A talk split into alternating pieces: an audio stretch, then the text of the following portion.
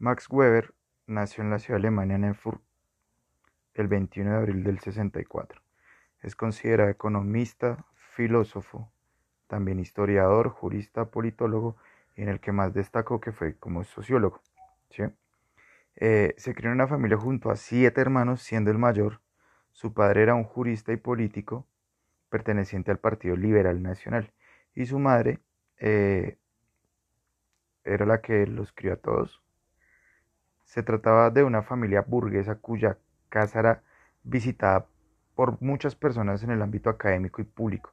Tenían mucho reconocimiento a su familia. ¿sí? Trataban muchos temas económicos, políticos, intelectuales. ¿sí? Eh, Weber desde la adolescencia eh, está sociólogo y leía autores como Kant, eh, Homero, Spinoza. Estudió en las universidades de Heidelberg, Berlín y Göttingen. Otro hecho también que leyó la biografía de, Weber en el 82 ingresó a estudiar Derecho en la Universidad de Heidelberg, donde tuvo como un profesor a su tío que se llamaba Hernán Baumgarter, autor de dos obras sobre la historia española. Posteriormente, en el 90, se doctoró en Ciencias Económicas con una tesis que tuvo la calificación de excelente. Durante este periodo sirvió de manera intermitente el servicio militar. ¿Sí? En el 88 también pues, eh, ingresó en la Asociación Profesional de Economistas Alemanes, centrada en el rol de la economía como herramienta de solución. Mm, bueno, en, 93, en 1893 se casa con una pariente lejana se llamaba Marianne Schinger, una feminista, socióloga, que investigó acerca de la protección legal de las mujeres y la igualdad de géneros mediante la independencia económica y educativa, así como tuvo un papel fundamental en la recopilación de escritos de Weber. Una vez pues él falleció. Al año siguiente la pareja se muda para que él ejerza ya como profesor de economía. Dos años más tarde también pues dicta clases en la Universidad de Heidelberg.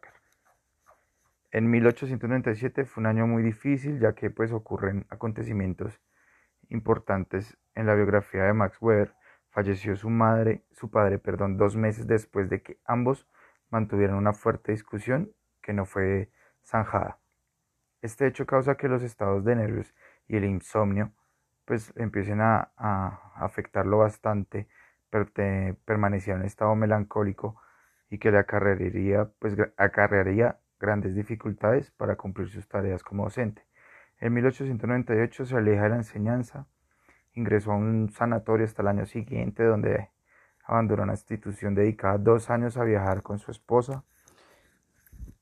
En 1904 viaja a Estados Unidos para participar en el Congreso de las Artes y las Ciencias y es entre este año y el siguiente cuando se comienza a publicar las obras más influyentes de esta figura, siendo en 1905 la publicación de su ensayo clave la ética protestante y el espíritu del capitalismo.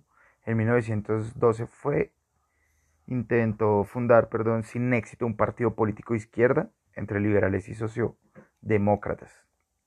Cuando estalla la Primera Guerra Mundial, Weber sirve durante un tiempo como director de nuevos hospitales del ejército de Heidelberg.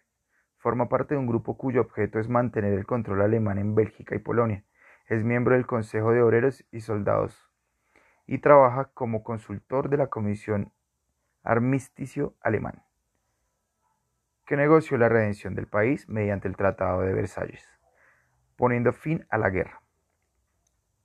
Gracias.